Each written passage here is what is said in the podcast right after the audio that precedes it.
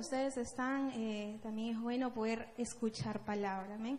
Nuestro corazón con la adoración se prepara para poder recibir la semilla que es la palabra de Dios, ¿no? La palabra es la semilla que es sembrada en cada corazón, en cada vida. Y es por eso que es necesario que nosotros, como hijos de Dios, podamos escuchar, porque dice que la fe es por el oír. Amén. Entonces tu fe crece cuando tú oyes, no oyes las noticias, no, cuando tú oyes no las, eh, las malas noticias, los rumores, no, cuando tú oyes la palabra de Dios, ahí, ahí acrecienta tu fe. Es por eso que yo te invito que hoy día puedas tú abrir tu Biblia. Ten ahí la palabra de Dios o abre tu Biblia virtual o abre ahí este tu teléfono y vamos a escuchar la palabra del Señor. Amén. Hoy día el tema se titula Conocer para crecer. Conocer para crecer. Amén. Y lo he titulado este tema porque sé que quizás muchos de los que nos están mirando están en esta transmisión porque quieren conocer más de Dios. Quizás tú estás ahí porque quieres conocer, quieres saber más de quién es el Dios Todopoderoso, a quien alabamos, a quien adoramos. Entonces es por eso que cuando nosotros conocemos más de Dios, le amamos más. ¿Amén? Cuando nosotros conocemos más de ese Dios poderoso, en nosotros nace ese amor por buscarlo más. ¿Amén? ¿Cuántos me pueden decir amén?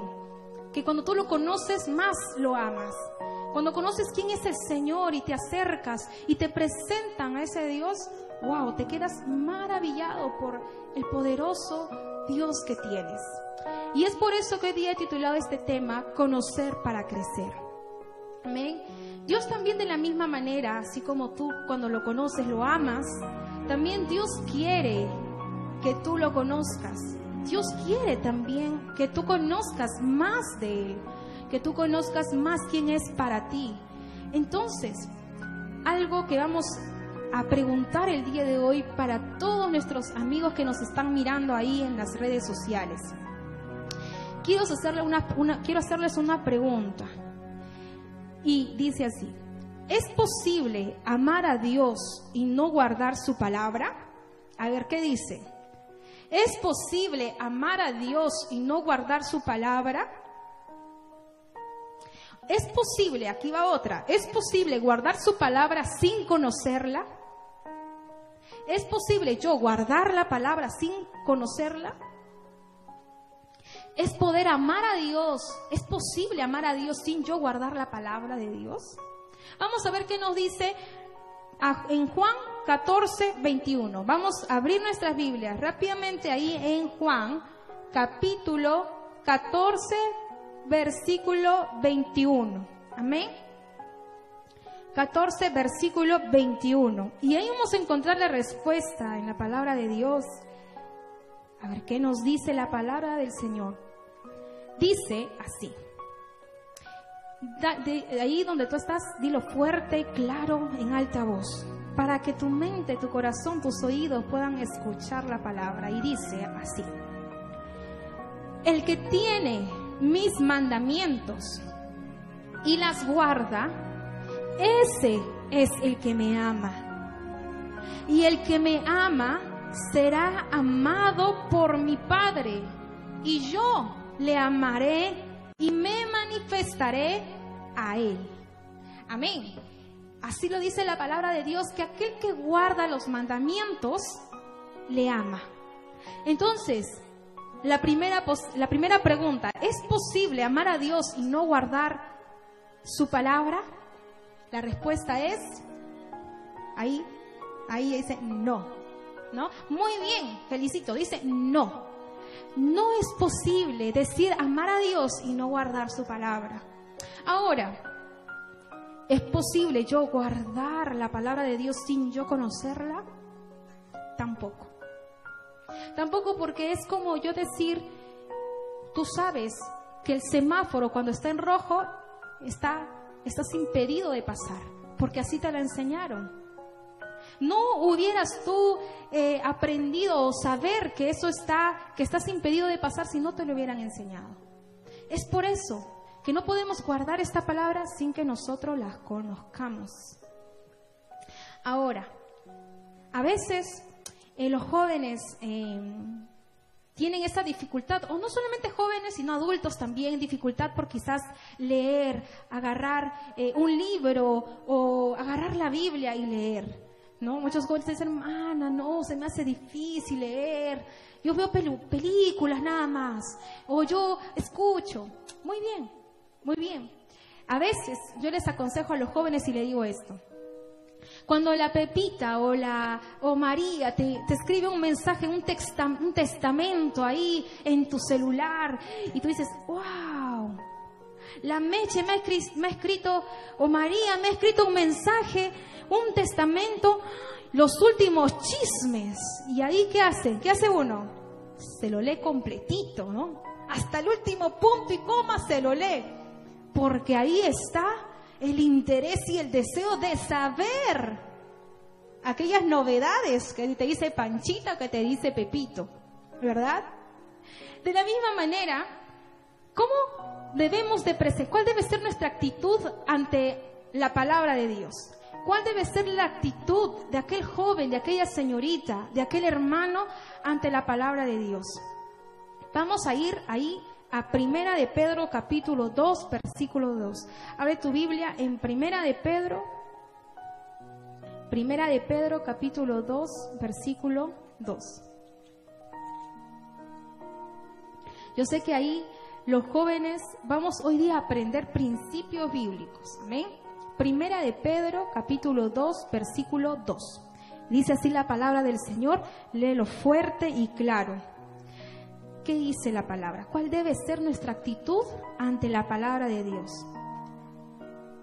Versículo 2 dice, desead como niños recién nacidos la leche espiritual no adulterada, para que por ella crezcáis para salvación.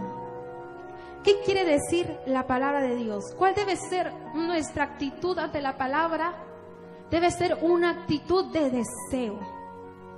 Debe ser una actitud de desear, de desear la palabra de Dios. Así como no hay diferencia cuando te atrae, cuando María te escribe o cuando quizás el chico le escribe a la chica la carta contando del sentimiento ahí que siente por la chica. ¿Y qué escribe? Uy, me está escribiendo. Que aunque no le gusta leer, agarrar en la Biblia, uy, se lo lee hasta el último punto.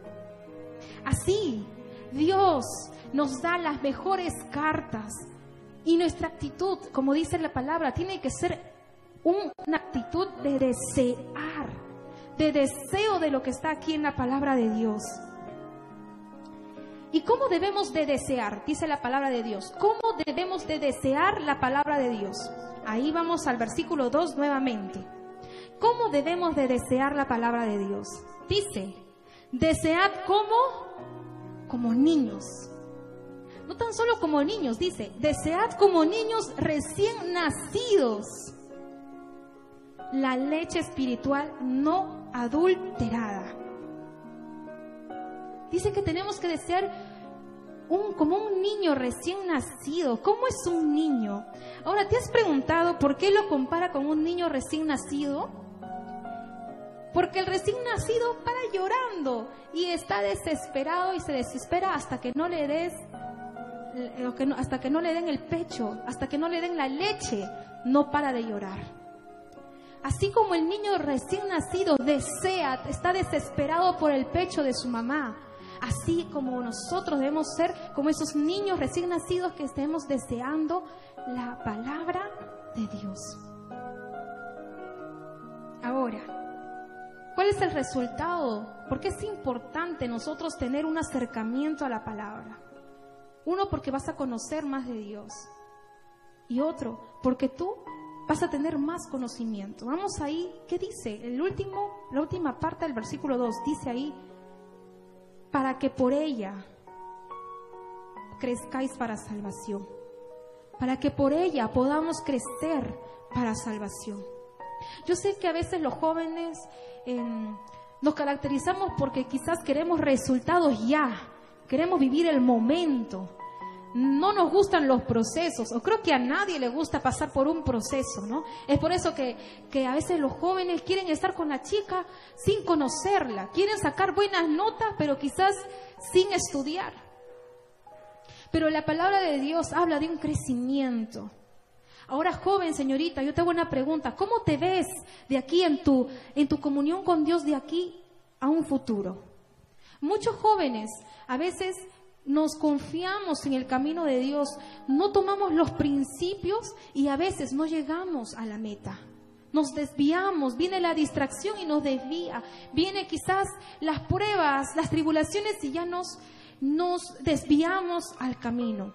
Pero la palabra de Dios es clara y vamos a ir nosotros ahí a Salmos capítulo 119. ¿Cómo podemos hacer que para que los jóvenes puedan seguir firmes y aún para que todo hijo de Dios se pueda permanecer firme? Y la respuesta lo vamos a encontrar en Salmos 119. Uno de los beneficios que trae al joven de poder aprender la palabra de Dios, de poder guardar la palabra del Señor. Salmos capítulo 119, versículo 9. ¿Qué dice la palabra del Señor? Dice, fuerte, ¿con qué limpiará el joven su camino? Aquí nos hace una pregunta. ¿Con qué limpiará el joven su camino?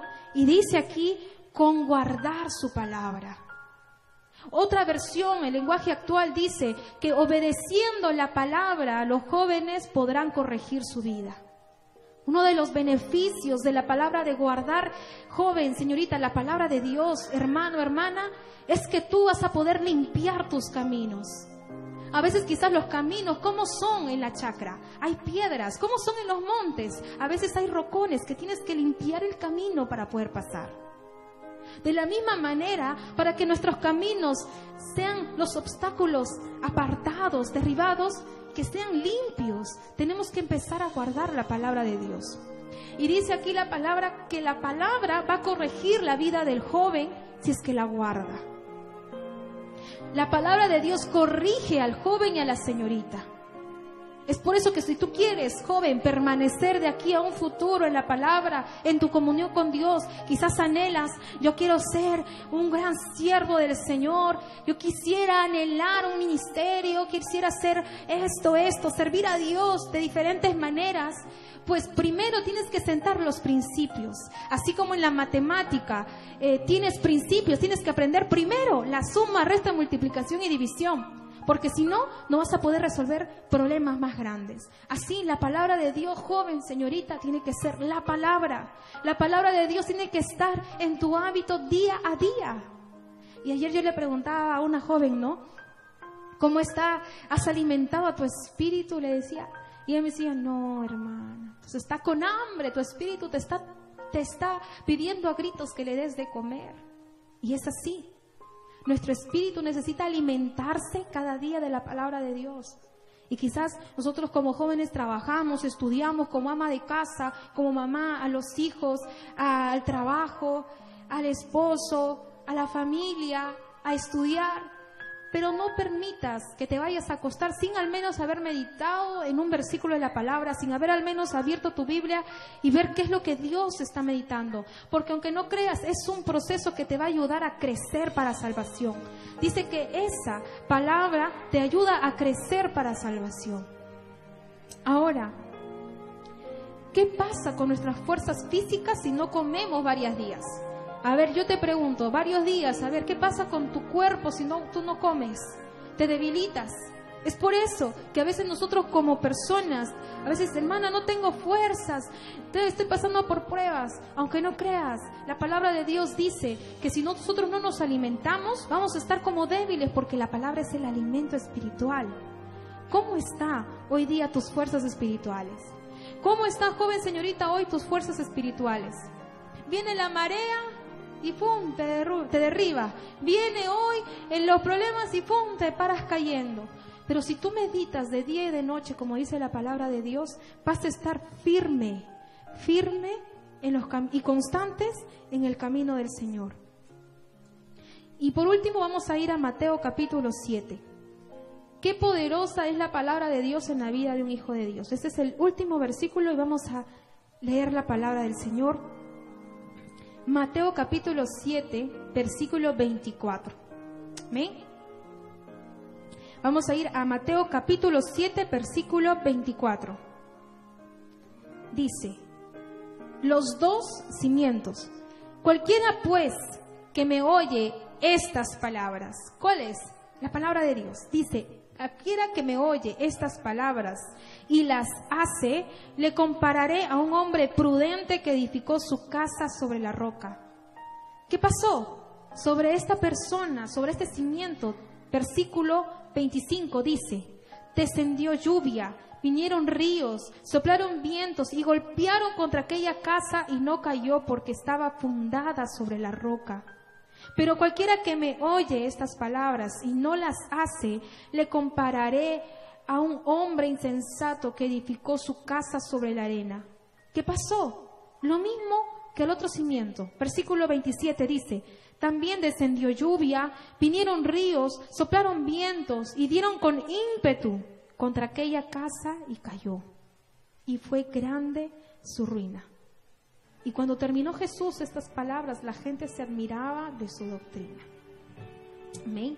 ¿Cómo podemos permanecer firmes en las pruebas? ¿Cómo permanecer firmes aun cuando estés ocupado, aun cuando estés, pases por la universidad? Contra la presión del grupo, señorita, es cuando tú empieces a poder meditar en la palabra de Dios. ¿Amén? Esa es la palabra del Señor. Y hoy el Señor te pregunta, ¿no? ¿Cómo están tus fuerzas espirituales?